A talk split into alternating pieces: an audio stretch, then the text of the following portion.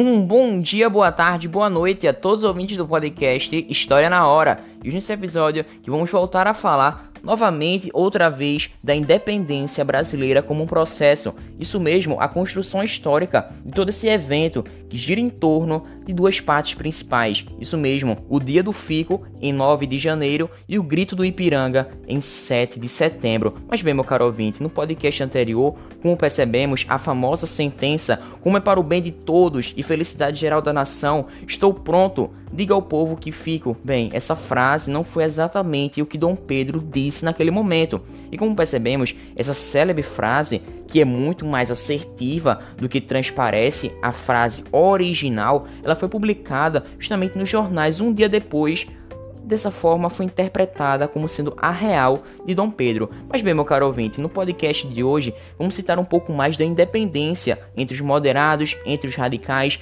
as guerras de independência, citando a Batalha do Pirajá, a Batalha do Genipapo, inclusive, e é claro, o destaque às figuras femininas desse período.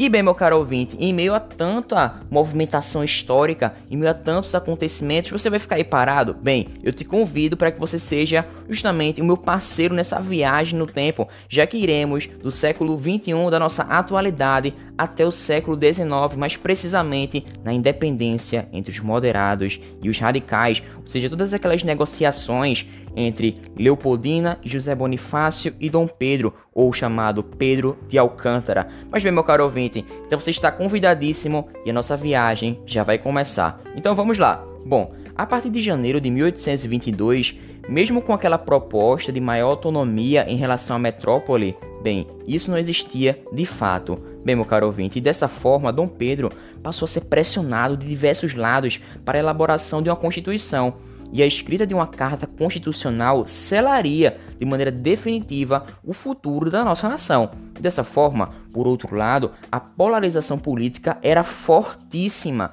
enquanto existiam os partidários de José Bonifácio que mantinham aquela proposta de uma constituição aliada à figura de um imperador, outras lideranças surgiam em torno de Martim Francisco, que era o irmão mais novo de José Bonifácio e também ao lado de jornalista Gonçalves Ledo, e eles eram considerados radicais, já que reivindicavam a convocação de uma Assembleia Constituinte nos moldes da Revolução Francesa.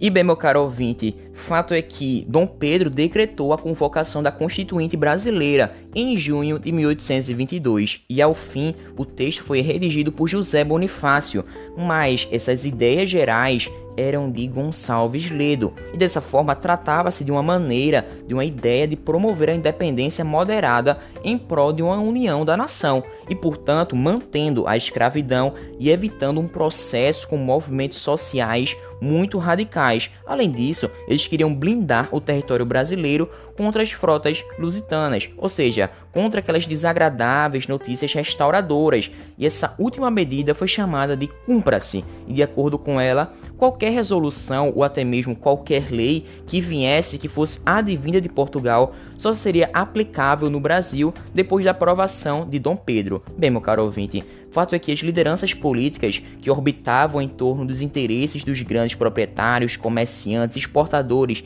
e até mesmo traficantes de escravizados reforçaram a necessidade de centralizar a política, ou seja, uma tese que era muito defendida por José Bonifácio e Leopoldina. E segundo esses princípios, seguindo ambos, Dom Pedro partiu para uma pacificação política das províncias de Minas Gerais e de São Paulo, ou seja, visando conciliar todos esses povos. E dessa forma, ela procedeu quando em agosto de 1822 chegou ao Rio de Janeiro a notícia de que as cortes estavam exigindo o retorno imediato, agora, voltar agora mesmo, do príncipe regente e acusavam de crime de lesa majestade, ou seja, crime de traição, todos os ministros que o cercavam. E diante de toda essa conturbação política, o Conselho de Ministros, sob a presidência de José Bonifácio, elaborou uma carta a Dom Pedro, falando sobre a importância da imprescindibilidade da permanência do príncipe no Brasil, aconselhando a romper politicamente com Portugal, a antiga metrópole.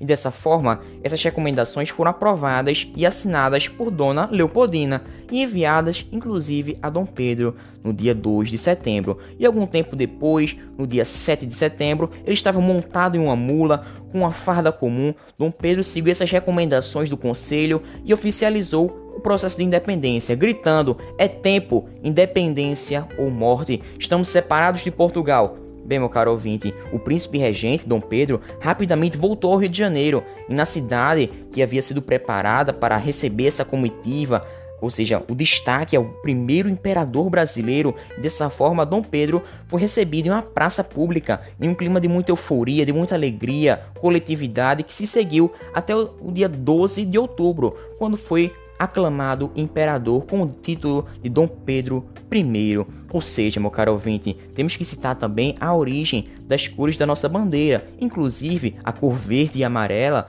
que eram próprias das dinastias Bragança e Habsburgo, passaram a tomar conta do nosso imaginário popular e foram cada vez mais associadas a uma ideia de nacionalidade, de pertencimento à nação brasileira. Mas bem, meu caro ouvinte, mesmo com toda essa euforia, com toda essa felicidade, com um grito às margens do rio Ipiranga e de ser aclamado imperador Dom Pedro, ainda tinha que lidar com as tensões políticas, que não atingiam somente as elites que estavam no poder, ou seja, que estavam na burocracia central, mas também as lideranças provinciais. E os conflitos que aconteceram em Salvador estão entre os mais importantes durante essa guerra de independência, e alguns personagens nesse período ganharam muita repercussão pela audácia, pela bravura, como por exemplo Joana Angélica e Maria Quitéria. Bem, meu caro ouvinte, Joana Angélica era filha de uma família muito rica, uma família abastada, e entrou para o convento Nossa Senhora de Conceição da Lapa e lá se converteu à ordem franciscana, e sob a sua direção esse convento começou a abrigar tropas independentistas, e na tentativa de defender essas tropas, ela colocou-se à frente dos soldados portugueses que tentavam invadir o local, e dessa forma teve o peito perfurado por baionetas, e dessa forma ela foi considerada a primeira Marte do processo de independência brasileira, ou seja, foi dita como uma heroína, uma heroína do país. E Joana Angélica é tema inclusive de livros, filmes e diversas obras artísticas que participam justamente das escolas de samba brasileiras.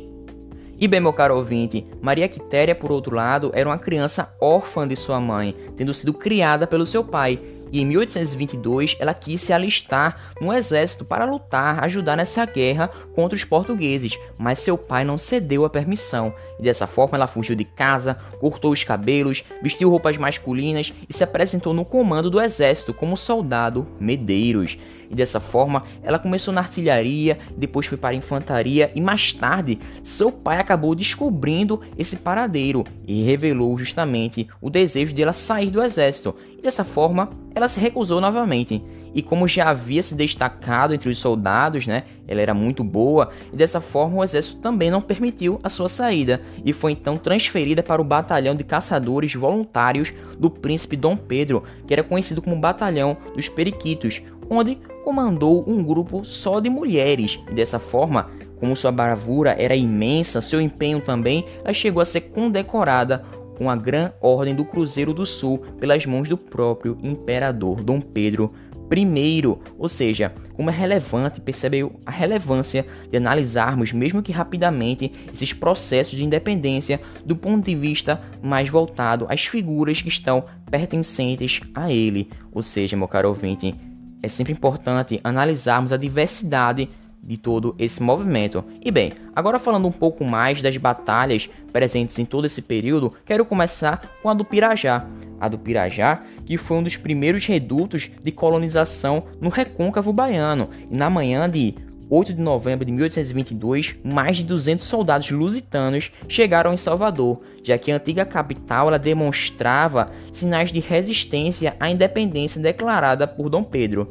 Dessa forma, o conflito inicial aconteceu porque as forças independentistas, organizadas a partir do interior, lutavam para evitar o abastecimento da cidade de Salvador, que estava militarizada pelos portugueses, existindo relatos de que a batalha inicial chegou a durar quase 8 horas e teve o envolvimento de mais de 4 mil pessoas, ou seja, foi uma batalha muito sangrenta. Mas bem, Demos continuidade. A Batalha do Pirajá segue nessa história brasileira como um dos mitos fundadores da Bahia, já que ela promoveu a construção de uma consciência política local, além de sobreviver com uma inspiração para o desejo de autonomia nacional. E no ano de 1823, as tropas portuguesas estavam num forte ataque dos brasileiros em Salvador, ou seja, o último reduto lusitano, sobrevivendo assim com privações de todo tipo. E dessa forma, em 2 de julho desse mesmo ano, o coronel português Madeira de Melo fez assim: ele determinou a retirada do seu exército da cidade,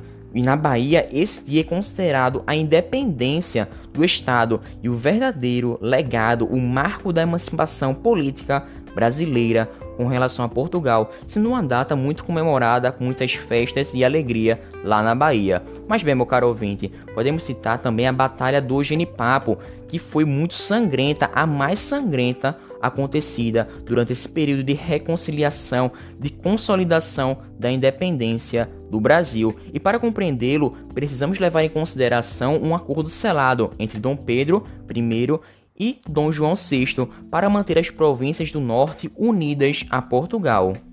Mas bem, para entendermos esse conflito, precisamos citar um pouco da parte econômica das províncias do Maranhão, Pará, Ceará e Piauí, já que elas tinham destaque na produção do charque e também de derivados do couro e do algodão, matérias-primas que eram fundamentais para o crescimento de uma indústria manufatureira europeia. E bem, para fazer frente àqueles movimentos independentistas que se alastravam pelaquela região, o major João José Fidier no comando de milhares de homens, entrou em conflito com os rebeldes e, em meados de outubro de 1822, a cidade litorânea de Parnaíba, no Piauí, importante porto de escoamento de matérias-primas, ela entrou a independência do Brasil, ou seja, se tornou favorável a todo esse movimento. E dessa forma, Major Fidier e seus milhares de soldados bem armados não aceitaram e marcharam então de Oeiras, a capital da província, ou seja, do interior, no sentido do litoral em direção a Parnaíba. Dessa forma, encontraram-se com as tropas lusitanas que estavam no Maranhão. Dessa forma, ele conseguiu a pacificação da Parnaíba. Todavia, entretanto, porém, em fevereiro de 1823, dessa forma aconteceu, correu a notícia de que uma nova rebelião independentista estourou em Oeiras e dessa forma levou novamente o Major Fidier a colocar as suas tropas a caminho do sertão novamente e finalmente derrotar os revoltosos. E dessa forma, ele estava ciente, consciente de que existia um acampamento de revoltosos populares em Campo Maior, que estava localizado nesse caminho entre Parnaíba e Oeiras. E dessa forma, Fidier resolveu parar a sua jornada de volta à capital para sufocar novamente esse levante popular. Mas, meu caro ouvinte, vale ressaltar que aquelas pessoas que eram amotins eram justamente os homens, mulheres, piauienses, cearenses, maranhenses que estavam munidos de facas, facões, foices e peixeiras, ou seja, ricos em armas brancas, armas de combate corpo a corpo. dessa forma, as tropas de Fidier, por sua vez, além de mais numerosas e bem preparadas, estavam munidas de arcabuzes e largatixas, ou seja, é um tipo de canhão que coloca-se no ombro para tiros de longa distância, ou seja, eram mais precisos. Dessa forma, o conflito aconteceu às margens do rio Genipapo, em março de 1823, sendo uma batalha muito sangrenta, em que mais de 200 pessoas e outras 500 foram presas. E bem, meu caro ouvinte, vale dizer que Fidier venceu a batalha, mas perdeu a guerra como um todo.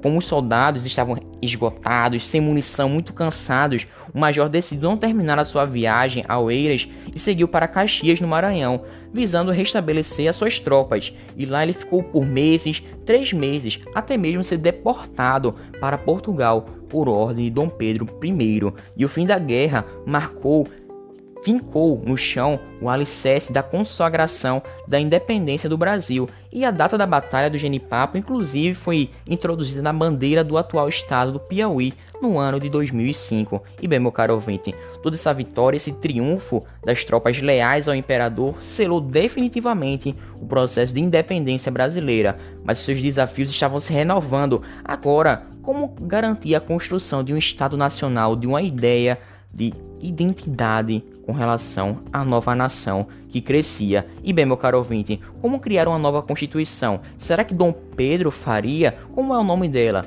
Por que outorgada? Bem, meu caro ouvinte, são a respeito dessas perguntas que vou trazer no próximo podcast todas essas respostas. Mas desde já, eu fico por aqui. Muito obrigado, meu caro ouvinte. Espero que você tenha gostado desse podcast, que eu possa ter contribuído para você, para a educação brasileira. Então aqui fica meu muito obrigado. Até uma próxima. Valeu, falou, fiquem com Deus.